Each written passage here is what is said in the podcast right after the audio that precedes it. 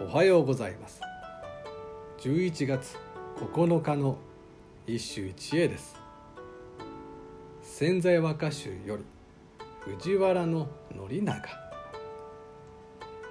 秋のうちは哀れ知らせし風の音の激しさそうる冬は気にけり。秋のうちは哀れ知らせし風の音の激しさそる冬は気にけり。秋を知らせる風ははっと気づく。というような繊細なものであったが冬の風は全くそうでない。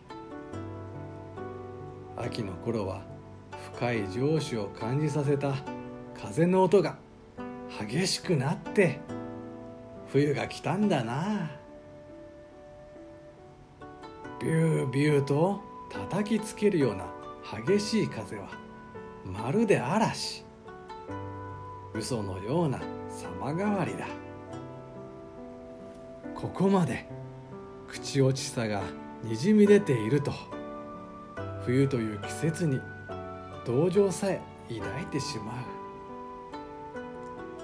さて呼び人は藤原の宣長。